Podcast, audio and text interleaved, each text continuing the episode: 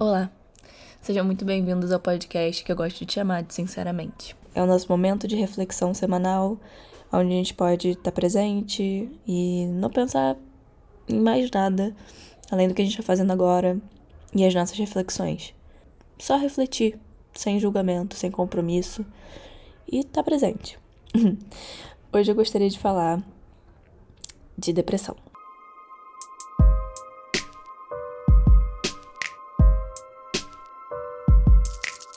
Então, na minha cabeça, existem dois tipos de definir depressão.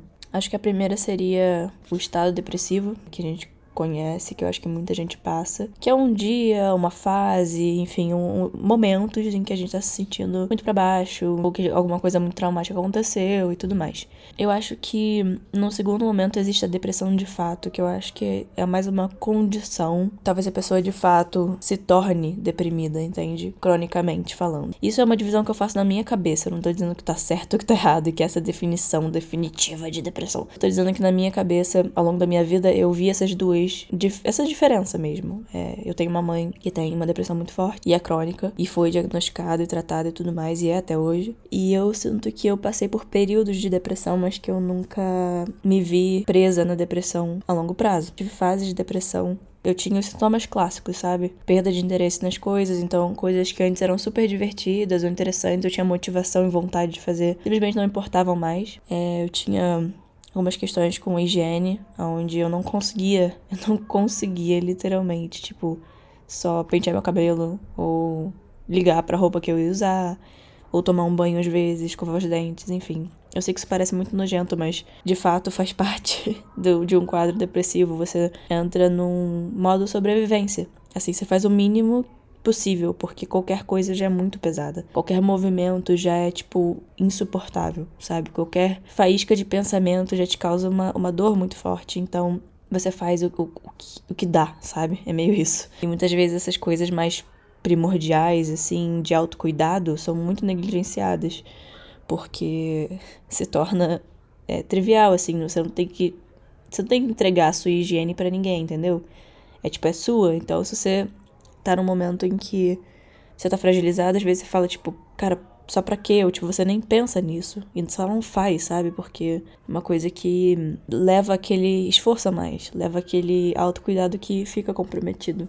Principalmente é, aquelas épocas do mês. Épocas é ótimo. A época do mês, no caso, período menstrual. Eu tinha descargas emocionais que não é TPM, não é tipo, ai, quero comer doce e mandar todo mundo tomar no cu. Não que TPM seja isso, né? Tô falando que normalmente as pessoas acham que é isso e pronto, né? Cada um tem uma TPM diferente, cada um passa por um processo na TPM, então é muito complicado para algumas pessoas. Eu tenho uma amiga minha que ela tem dores assim absurdas mesmo, de tipo ela não conseguir levantar, é uma dor que é, é quase insuportável que ela me fala. E eu nunca tive cólica, por exemplo. É, já tive, quer dizer, já tive cólica alguma vez, mas tipo nunca foi uma cólica insuportável. Mas eu tinha esses períodos depressivos. Então, todo mês eu ia ter um momento que ia ficar completamente deprimida. E assim, depressão pesada, sabe? De tipo, não conseguir fazer o que eu precisava fazer, chorar muito, muito, muito, muito, achar que eu era a pessoa menos amada do planeta e, enfim, e só querer me isolar e tudo mais. E ao longo do tratamento da terapia e tudo mais, eu consegui não ter mais isso. Claro que tem hormônios e tudo mais, eu também tomo um anticoncepcional, enfim, tem uma série de coisas. Mas eu consegui amenizar isso de uma forma que quase se neutralizou, porque eu compreendi os meus momentos, eu parei de me julgar tanto por esses momentos também. Porque eu sinto que eu ficava mal e eu me julgava em cima. Então era uma confusão, né? Não só eu tava mal, mas eu ainda me cobrava de só ficar bem. Então, e ainda ficava, por que, que você tá mal? Para de ficar mal, coisa ridícula. Então, assim, só piorava, né? Hoje em dia é muito diferente. Então eu me encontro numa situação muito mais estável hoje em dia. E eu sou muito feliz com isso, claro. Mas não significa que eu não tenha dias ruins. E o episódio de hoje. de hoje. de hoje é total um outro desabafo. Que eu preciso só falar sobre isso. Eu acho que eu posso começar falando do meu histórico. Lá no início, quando eu comecei a terapia, eu percebi que eu era uma pessoa que gostava de agradar aos outros. Eu sempre quis ser uma pessoa que não gera conflito, que não incomoda demais, que não é a pessoa que é sem noção, que não é a pessoa que vai interromper, que vai deixar os outros confortáveis. Eu queria ser a pessoa sempre que colaborava, que era proativa, que se voluntariava para fazer as coisas. Valores que, até certo ponto, eu acho legais e tal. Eu acho que tem coisas interessantes a se falar é, sobre meus valores. Mas eles foram levados até um extremo que eu comecei a me reprimir. Me reprimi muito, pra ser sincera. E chegou num nível de repressão em que eu já não sabia mais qual era a minha personalidade ao certo, porque era tão comprimido e reprimido e escondido que eu só tinha essa frente que era a Sofia educada. A Sofia que pede por favor. E eu já falei isso em vários outros episódios, né? Que eu sou uma pessoa educada. Eu peço por favor, não é que você tem que chegar e não pedir por favor e falar, me dá isso aí agora. Não é isso, mas era tipo demais, entendeu? Era por favor para tudo, obrigada cinco vezes. Eu falava obrigada a cada segundo, assim. Era tipo, oi, por favor, será que por favor eu poderia te incomodar nesse momento e por favor te perguntar aonde é esse restaurante? Por favor, se não for muito incômodo, muito obrigada. Era tipo. Era muito sinistro. A pessoa falava, ah, é ali à direita. Ai, muito obrigada, de verdade, sério. Você, tipo, sabe? Era uma coisa assim muito extrema. Eu criei essa frente para poder não ser causadora de conflito por uma série de questões, por toda a minha infância, por toda a minha adolescência. Eu percebi que eu me sentiria melhor dessa forma, que eu não queria ser um peso na vida das pessoas. Eu não queria ser aquela pessoa que, sabe, traz mais problemas, por mais que às vezes eu estivesse me sentindo horrível. Eu não falaria uma palavra para ninguém, porque as pessoas têm seus problemas, então a vida das pessoas já é difícil, então eu tenho que oferecer apoio e nunca, nunca, em hipótese nenhuma, mostrar o que eu tô sentindo, as minhas dores e tal. E quando eu mostrava também as minhas dores, eu escolhia péssimas pessoas para fazer isso. Então, era um efeito rebote, né? Porque eu acabava mostrando as minhas dores e as pessoas que naturalmente não eram minhas amigas, mas se diziam ser, meio que jogavam contra mim. Enfim, era uma loucura. Eu acho que essa frente de querer agradar todos o tempo todo e ser boazinha e ser tipo, praticamente essa visão de santa, assim, é o que eu consigo consigo descrever, sabe? É, fala baixo, fala muito. Como eu falei, né? Guarda tudo para si mesma. Nada ela deixa sair, com medo de incomodar, com medo de ser julgada, com medo de causar desconforto à pessoa que tá escutando, sabe? Eu pensava, nossa, mas que trabalhão vai ser eu falar dos meus problemas pra uma pessoa. Essa pessoa tem os problemas dela, tem a vida dela, ela não precisa ficar me escutando, sabe? Quem sou eu para ficar fazendo isso com os outros? Então eu tenho que. Eu não tenho esse direito, então eu tenho que oferecer a minha ajuda. E aí eu sempre fui uma pessoa muito presente na vida dos outros, que sempre escutava todo mundo o tempo todo. Eu era muito conselheira, eu era muito hum, a pessoa que estava sempre na primeira fileira de qualquer apresentação. Eu chegava sempre na hora. Eu me esforçava muito para a pessoa se sentir especial. Eu comecei a desenvolver um hábito nos meus relacionamentos também, que eram grandes gestos. Então, se a pessoa falasse de uma coisinha de nada, eu já ia lá e, tipo, às vezes até comprava e tal. Ou às vezes eu fazia uma surpresa. Ou às vezes eu... E eram gestos que, assim, fazem parte da minha personalidade naturalmente, porque. Aliás, né, foram construídos. Mas porque eu sempre gostei de surpreender as pessoas. Eu sempre gostei de ver o sorriso no rosto das pessoas. Sempre gostei de, de saber fazer com que aquela pessoa se sentisse especial, sabe? Porque eu, eu via às vezes que não era comum para certas pessoas. Enfim, independente dos motivos que, que eram legais, eu acabei fazendo com que isso também virasse um mecanismo de culpa. Então, em que sentido? Vamos lá. Sempre que eu queria fazer alguma coisa por mim, eu simplesmente não conseguia. Primeiro que nem, nem era uma opção. Mas quando eu comecei a conseguir falar sobre as coisas que eu queria mais ou menos e tal, já vinha um efeito rebote na hora. No segundo que as palavras saíam da minha boca, do tipo, eu acho que eu quero fazer outra coisa. Cara, vinha uma marretada assim na, na minha cabeça, direto. Culpa. Culpa absurda de ter dito, de ter quebrado com, com o que era esperado, de ter, às vezes, quebrado a expectativa de alguém, de ter gerado desconforto, de ter gerado com algum mínimo conflito, sabe? Que às vezes nem gerava conflito, né? Às vezes a pessoa não tá nem aí, fala, ah, tudo bem, tal, a gente faz outro dia o que a gente tinha para fazer e tal. Ah, você não gosta de entrar no mar? Pô, suave, não tem problema. Mas era tipo, nossa, coisas que eram meu direito, tipo, pedir um copo d'água, sabe? Comer alguma coisa na casa de alguém. E essa culpa ela me falava coisas que eram muito extremas. Não era só tipo, poxa, você perturbou alguém, que saco. Era tipo, você perturbou alguém, você é a pior pessoa do mundo, como você usa. Era uma autocrítica que era completamente infundada. E eu consigo identificar de onde vinha essa autocrítica. Eu acredito que são vozes de outras pessoas que já passaram pela minha vida, em relacionamentos principalmente. Eu acho que a partir dessa frente que eu falei, eu comecei a entrar dentro de mim se é que isso faz algum sentido. O meu ser, a minha personalidade começou a se apagar mais ainda. Que eu achava que às vezes ia ajudar, ajudava os outros. eu não discutir. Ajudava os outros eu dizer sempre sim. Ajudava, claro que ajudava. Que faz todos os favores, que faz surpresas, que se dedica, que. Todo mundo quer isso. Mas onde eu ficava? Eu ficava miserável, para dizer o mínimo, assim. Porque eu nunca tinha tempo para mim mesma. Primeiro que eu odiava ficar sozinha, né? Também tinha isso. Eu não conseguia ficar sozinha. Ficar em casa sem fazer nada, para mim, era a última coisa que eu queria fazer. Então eu queria me distrair sempre. E eu acho que fazer coisas pelos outros foi um grande jeito que eu achei de me distrair. Era tipo, o que, que você precisa que eu faça? Isso, beleza. Aí eu já emendava numa, sei lá, numa festa, digamos. Aí eu emendava num trabalho de escola. Eu emendava. Eu ficava emendando coisa após coisa, porque eu sabia que quando eu ficasse sozinha, todas as minhas dúvidas sobre mim mesma iam entrar em contato comigo, sabe? E eu ia ter que pensar, eu ia ter que refletir, eu ia ter que. E isso para mim era uma ansiedade tão grande, porque eu, eu não gostava de mim, sabe? Então eu não queria passar tempo comigo mesma, eu queria me distrair, passar tempo com pessoas que eu achava divertidas, fazer outras coisas, né? Que não envolvessem eu comigo mesma. Isso foi muito perigoso, porque eu, eu deixava vazar toda essa, essa, essa tristeza, toda essa raiva de mim mesma em momentos muito vulneráveis.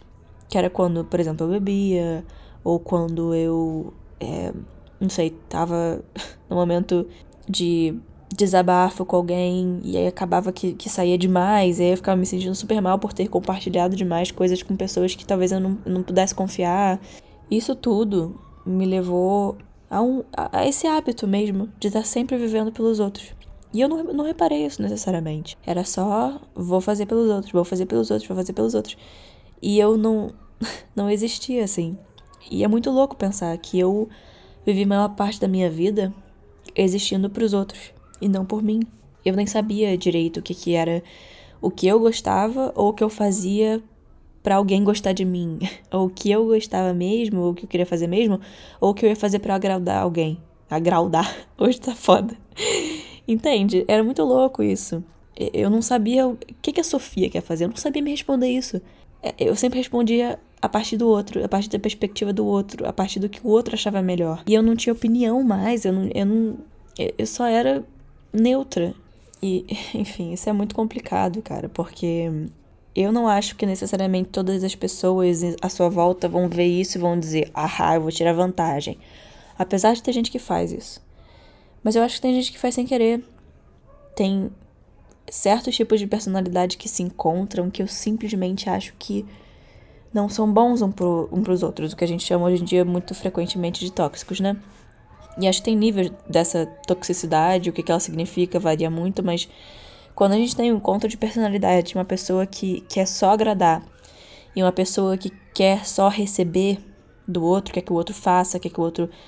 É muito perigoso pra pessoa que, que só tá entregando, porque ela normalmente acaba frustrada e, no meu caso, eu acabava deprimida. E é perigosíssimo, porque o que acontece quando duas pessoas se conhecem uma pessoa está acostumada a sempre se esforçar mais e dar mais, e a outra pessoa está sempre confortável e acostumada a receber, né? Os esforços e não fazer muito. Se forma uma relação, digamos. E aí, digamos que essa pessoa que está sempre acostumada a dar, ela muda. Ela começa a se escolher mais. Ela começa a mudar em função dela. Ela começa a se vê como uma pessoa autônoma, independente, então ela começa a se escolher, ela começa a ver valor nas coisas dela. O que foi justamente o que aconteceu comigo. Só que a outra pessoa que tá sempre acostumada a receber, ela fica assim, ué, mas o que aconteceu? Ué, mas o que, que, tá acontecendo? A outra pessoa é estranha, porque aquela pessoa tá acostumada a, a receber. Então é claro que é estranho. Entende? Tipo, a relação ela se fundou a partir de uma. de duas pessoas que eram de um jeito. Então se tem uma que muda, e que começa a se importar com ela mesma, gera estranhamento para outra pessoa, porque ela não tá acostumada. Entende? É muito louco, é muito confuso, mas a minha terapeuta diz muito que quando um de dois numa relação começa a fazer terapia, meio que fudeu. Porque, claro, a pessoa entrou numa relação com mecanismos não saudáveis em relação a ela mesma ou ao outro, né? Ou os dois. E de repente tudo começa a, a ser alterado, a visão de si mesmo, a visão de mundo, a visão em relação ao outro e se torna saudável, né? E nem sempre o saudável é o mais confortável. Na verdade, às vezes, muitas vezes é o mais difícil de se fazer. sabe? Fazer a coisa errada, fazer a coisa que não dá trabalho, é muito simples. Não ter consideração com outro é simples. É só você, tipo, ah, não tem, sabe? Não, não, não gera trabalho, isso que eu quero dizer.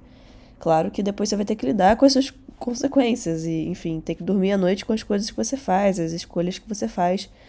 O que para mim seria impossível, mas tem muita gente que, que é bem de boa, assim, enfim, em relação a sacanear os outros e seguir com a vida. Mas enfim, cada um é cada um.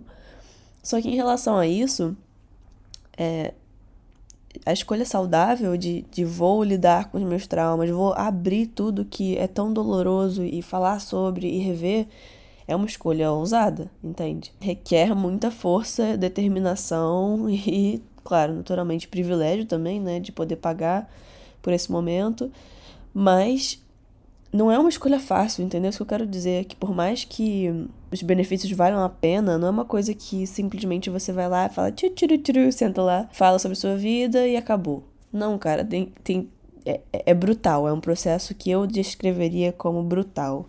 Você tem que pegar Desculpa se isso ficar muito descritivo, mas é que eu realmente me senti em algum momento da terapia, como se alguém tivesse enfiando a mão no meu estômago, assim, e puxando para fora as coisas.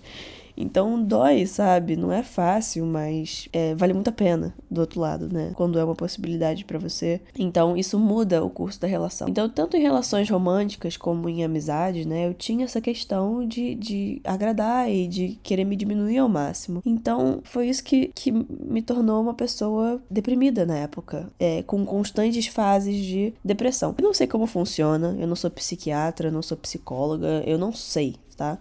Mas a minha impressão é que coisas seriam desenvolvidas depois. Isso eu tô assumindo completamente baseado no meu histórico, baseado nas minhas experiências, na forma que eu sentia as coisas. Eu sentia que o caminho que eu tava não tava legal em relação à visão comigo mesma e em relação a essa repressão que eu fazia de uma forma tão forte. Gradualmente eu tava me sentindo mais desesperada, menos confortável comigo mesma e sempre apoiando no outro, esperando uma validação do outro, esperando uma confirmação de amor do outro. Isso é exaustivo, sabe? E também muito incerto, porque eu passei por uma situação que eu não vou entrar em muitos detalhes, mas eu realmente eu pensava, bom, eu não posso projetar inseguranças é, em outra pessoa. Eu tenho que aprender a lidar com as minhas questões. Tem coisas que essa pessoa não tem nada a ver.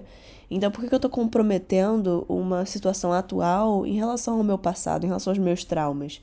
Poxa, eu não devia fazer isso com as pessoas. Eu tenho que confiar até é, ter uma prova de que algo tá errado e tudo mais. Só que a gente tem uma intuição que ela não tá lá à toa. O nosso cérebro reconhece padrão, o nosso cérebro reconhece comportamento e o que alguma coisa estranha, é aquela coisa no estômago que você você só sabe que que tá ali e é necessário que a gente escute, porra. Porque quando a gente não escuta, a gente se pode, desculpa, mas é verdade, enfim. E aí eu acho que eu me culpava muito nessa situação específica.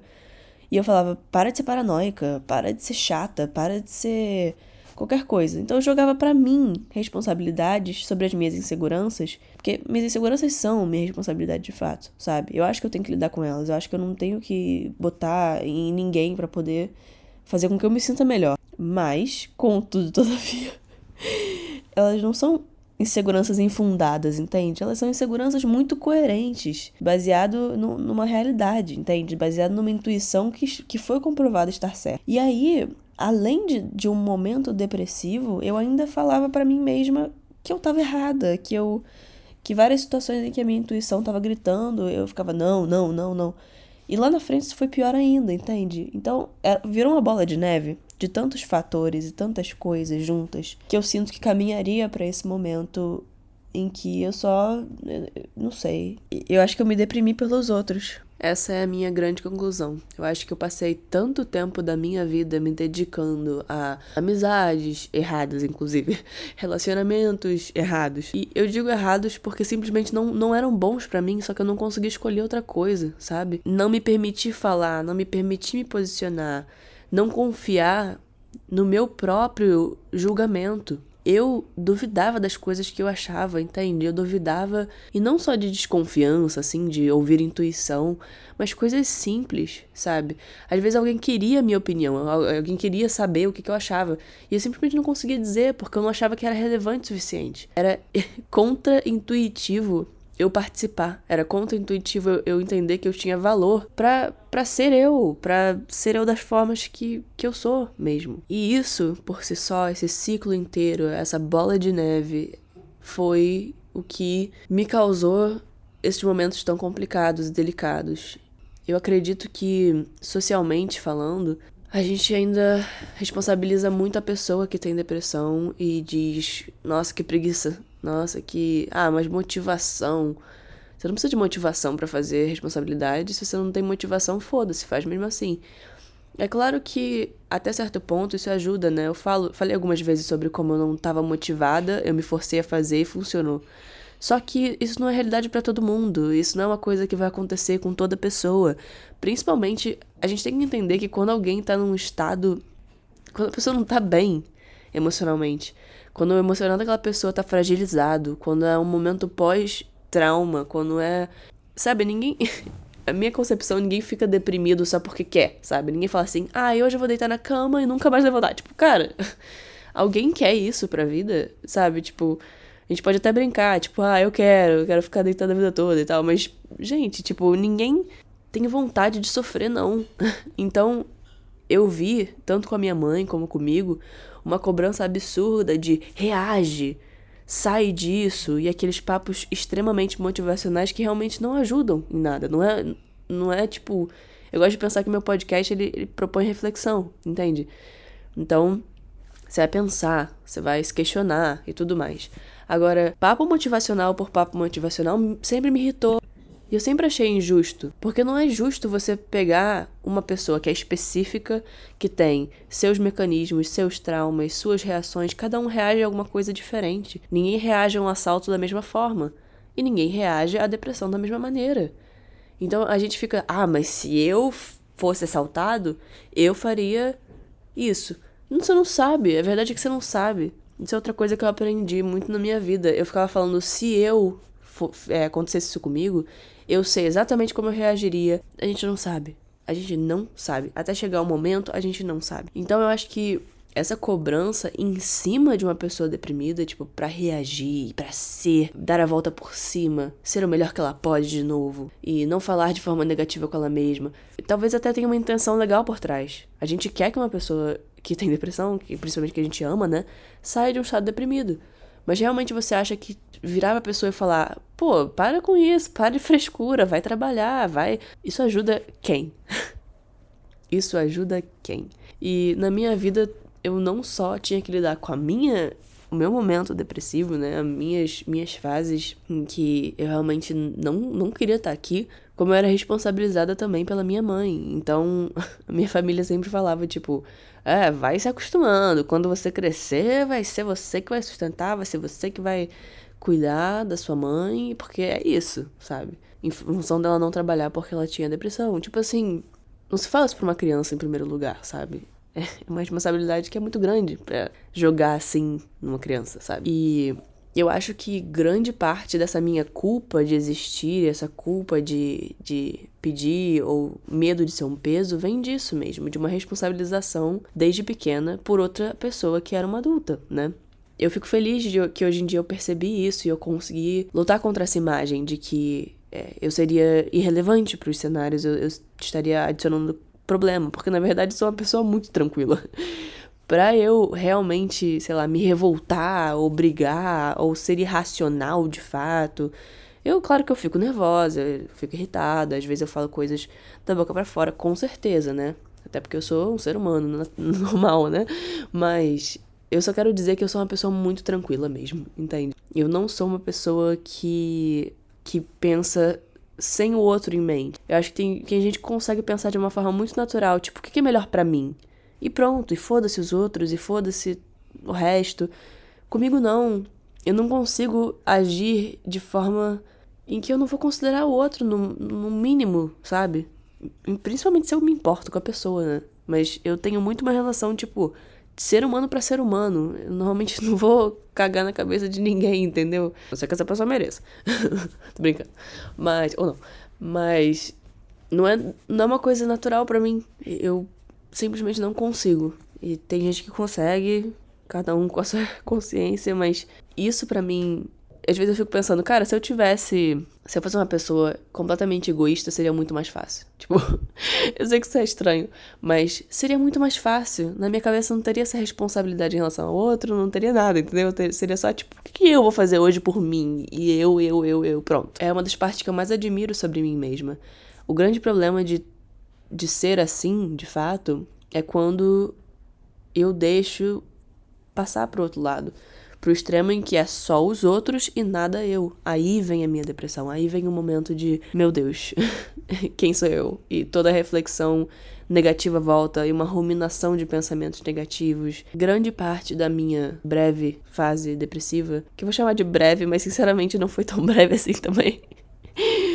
Enfim, eu acho que veio da ruminação. Se você não tá familiarizado com ruminação, é um ciclo de pensamentos insistente e é repetitivo e é insuportável, para ser sincero, é uma coisa que realmente enlouquece uma pessoa. Essa é a minha concepção, porque me gerava ansiedade e a ansiedade levava a um processo depressivo. E isso acontecia porque esses pensamentos negativos, eles não me deixavam aproveitar o presente. E por mais clichê que isso soe, não é tão simples quanto parece. Não é só, ah, eu não tô presente, puxa vida, pensar no agora. Eu quero pensar no agora e não consigo. Não, é, eu me atormentava muito, sabe? Quando eu, eu, fazia alguma coisa, já vinha uma autocrítica muito forte. Então, eu já parava de aproveitar aquela coisa, eu não gostava mais. Quando eu começava a fazer alguma coisa, por exemplo, algum hobby, eu já me criticava que não era bom o suficiente, que eu não podia fazer, eu não tinha direito de fazer o hobby, porque, sei lá, não cantava bem o suficiente, ou eu não dançava bem o suficiente, então eu não podia, nem por diversão, fazer nada, entende? Nem por diversão. Eu esqueci em algum momento da minha vida baseado nessa vontade de ser amada e validada e tudo mais, em que a gente faz coisas por diversão. A gente faz coisas simplesmente pelo fato de que fazem bem pra gente. Isso é natural. Só que eu não fazia mais nada por mim. Era sempre com um objetivo alternativo ali, entendeu? Qual é o objetivo em mente? É sucesso? É amor? É validação? O que que é? É atenção? Mas nunca era porque eu quero, porque eu tô com vontade, porque vai me fazer bem. Eu não tinha mais isso. O, simples fato de ir na academia, às vezes, era uma coisa tipo. Eu já voltava para checar meu progresso no espelho, nada tinha mudado, naturalmente, né? E eu já ficava paranoica. Tipo, paranoica mesmo. Tipo, ai meu Deus, então isso significa que tudo na minha vida vai ser assim, né? Nada eu vou ter progresso. Coisas assim que, tipo, gente, calma. Relaxou, tipo. Você não pode nem mais ir na academia. E, e isso era com tudo. Era com qualquer coisa que eu sentisse que eu gostava, eu estragava para mim. Isso aconteceu também com o meu canal no YouTube. Eu tive um canal no YouTube por alguns anos. Era em inglês porque eu morava nos Estados Unidos e tudo mais. Gente, em algum momento eu comecei a odiar fazer vídeo. Odiar, porque eu me botava tanto estresse e tantas tarefas e subtarefas impossíveis de, de cumprir que eu postava o vídeo e às vezes eu era engraçado porque eu tinha passado horas e dias trabalhando num vídeo. E aí eu achava engraçado, eu postava, eu tava orgulhosa. Quando eu via que não tinha pego o view, eu falava, tá, não vai ser esse, então vamos pro próximo, pro próximo, pro próximo. E eu criei um, um ciclo absurdo de querer viralizar os meus vídeos. O que tudo bem, se você quer fazer um canal no YouTube, naturalmente você quer gente que assista, né? Mas era uma frustração tão grande, mas tão grande, que quando eu começava a gravar o próximo vídeo, eu me parava no meio. Eu ficava absolutamente drenada de energia e exausta, porque era tanta autocrítica, tanta expectativa em cima de algo, que eu congelava. Eu literalmente congelava. Eu comecei a procrastinar, eu comecei a adiar as coisas e aí me frustrava ainda mais com essa procrastinação. E aí eu ficava mais ansiosa e no, por fim eu ficava deprimida, porque eu sentia que não tinha mais nada para fazer. Eu não tinha como mais me mexer, porque se eu me mexesse eu ia achar uma merda. Se eu não me mexesse eu ia achar uma merda também. E de qualquer jeito eu ia me cobrar pra caramba. E eu lembro que esses pensamentos negativos eram tão intensos que eu, eu ficava, gente, eu só quero que pare. Eu só quero, eu só quero parar de pensar por um segundo. E o que eu não entendi é que não era que eu queria parar de pensar tudo. Era que eu queria parar de ser escrota comigo mesma. Eu queria parar de agir como uma pessoa que me odiava, sabe? Que ficava me, me chicoteando todos os dias.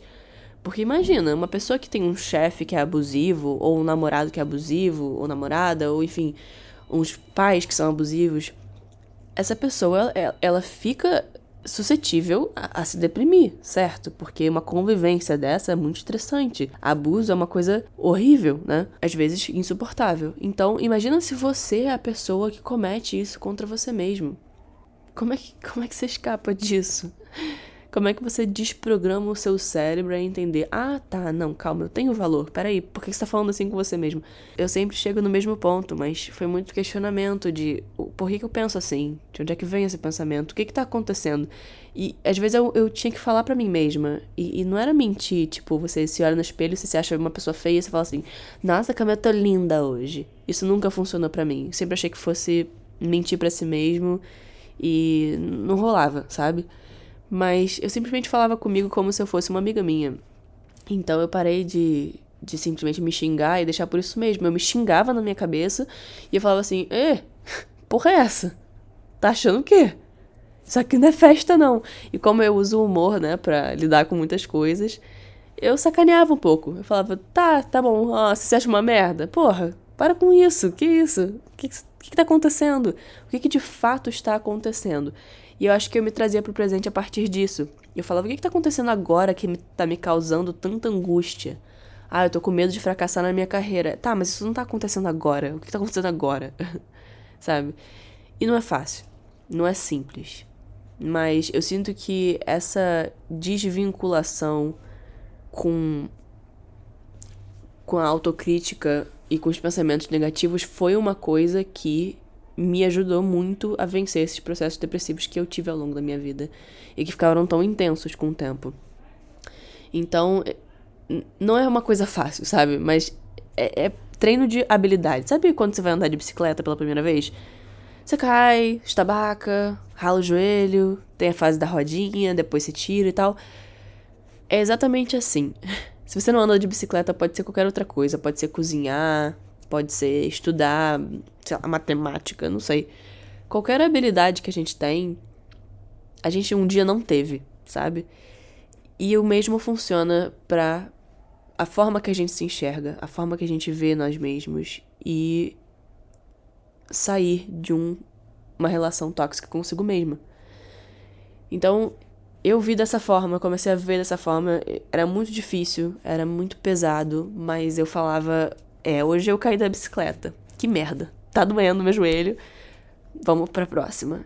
Então, cada vez que vinha um pensamento negativo, e eu digo cada vez, e olha que vinha cada segundo, eu falava, tá, vamos questionar. Por quê? Ah, por isso? Tá, não acho, discordo, sabe? Eu comecei a me treinar a, tipo, questionar minhas próprias inseguranças e. Cara, tem muita coisa que estava equivocada sobre mim mesma. Isso foi só pensando e questionando sobre isso que eu consegui entender isso. E respondendo para mim mesma, tendo essa conversa, parece conversa de louco, né? Mas essa conversa comigo mesma na minha cabeça foi o que salvou minha vida. Tipo, eu não, não digo isso nem um pouco de sacanagem, nem de brincadeira. Eu tive uma conversa comigo mesma constante na minha cabeça. Era rebater, rebater, rebater. Claro, porque eu tinha crenças sobre mim mesma que eram uma merda, que eram completamente equivocadas. Então, só eu mesma posso me fazer pensar diferente. Porque quando os outros falavam, ah, não, mas você é ótima, não, tá fazendo tudo certo, você tá fazendo tudo o que você precisa, calma, que ansiedade é essa? Isso para mim só me irritava. Não adiantava nada, sabe? Então eu percebi que era um trabalho que eu precisava fazer, eu mesma. E era isso. Ah, Sofia, você é uma merda. Sou por quê? Ah, porque você não fez nada de produtivo hoje. Tá, mas quem disse que eu preciso fazer algo de produtivo hoje? O que, é produtivo? O que, que de fato é produtivo? Ah, tá, você foi na academia, você leu um livro e você dormiu à tarde. Você fez três coisas que foram produtivas. Por que, que você tá dizendo que não é produtivo? Ah, porque você não fez nada orientado à sua carreira. É, mas tava precisando descansar sua mente. E aí? Você ia se forçar a fazer uma coisa orientada pra sua carreira que ia sair uma merda? Ia sair uma merda, você sabe que ia sair uma merda, você tava cansado. Sabe? Tipo, é um pouco isso. Tipo. E eu percebi que essa necessidade por produtividade, ela só ferra com o seu processo de produtividade de fato. Quanto mais você se cobra para ser produtivo, menos você é. E pode parecer estranho, mas é verdade. Tipo, comigo, quanto mais eu ficava gritando comigo mesma para ser a máquina de produção que a indústria quer e ser a pessoa mais produtiva do mundo, mais ativa do mundo, menos eu fazia coisa. Quando eu comecei a entender, tipo, é, eu tô exausta, vai ver, eu preciso dormir cinco minutos. Eu dormia cinco minutos. E eu acordava muito melhor, pronta para fazer a tarefa. Enquanto antes eu tava, tipo, lutando pela minha vida para fazer a porra da tarefa, que era muito simples, entende? E eu também parei de propor coisas completamente não realistas para mim mesma. Não é que eu não tenha objetivos que são ambiciosos, mas eu parei de achar que eu ia conseguir fazer mil coisas num dia. Eu simplesmente não consigo fazer mil coisas num dia. Por quê? Porque eu sou um ser humano e não a porra de uma máquina. Caralho. Então, às vezes, eu vou faltar academia. Eu tento ao meu máximo não faltar. Eu acho que é uma coisa que me ajuda muito com o meu estresse. Mas às vezes não tem tempo. Às vezes eu preciso priorizar outras coisas. Às vezes eu tô no final de semestre, eu preciso entregar um trabalho, eu preciso fazer um trabalho de fato, ganhar um dinheiro, sabe? Ok. Isso significa que eu já perdi todo o meu progresso? Não. Significa que uma semana, duas semanas eu não fui na academia, eu joguei tudo no, no lixo? Não. Eu comecei a olhar de fora. Qual é, qual é a bigger picture em inglês? ah, meu Deus. Quando você olha de fora, as coisas ficam muito mais relativizadas, entende? Então eu sabia que na semana que vem eu estaria na academia, acabou. No dia seguinte, às vezes. Então, um dia não vai matar ninguém, uma semana não vai matar ninguém. Às vezes é até bom dar um descanso pro seu corpo.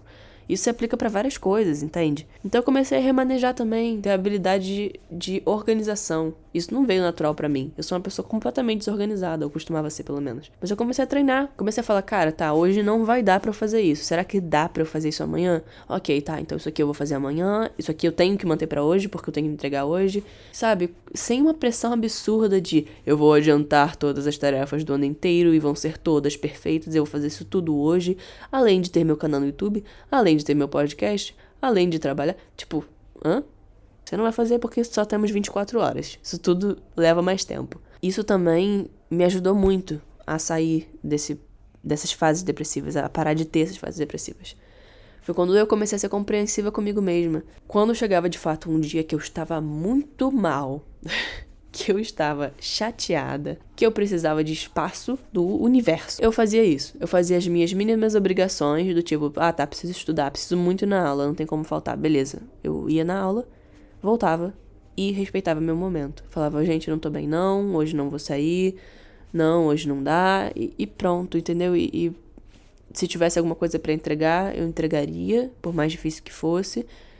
Mas seria o mínimo, fazer o mínimo e respeitar o meu tempo, ouvir uma música, dormir que fosse, ler alguma coisa que fosse me distrair, qualquer coisa que fosse fazer com que eu saísse do meu estado. Respeito comigo mesma foi outra outro mecanismo, outra chave que virou para mim, para que eu pudesse parar de ter esses momentos. Cada um passa por depressão de uma forma, como qualquer outra coisa. Como eu falei, cada um reage a um assalto de uma forma. Então, eu não tenho como sentar aqui e falar, olha, para você vai funcionar isso. Não dá para saber.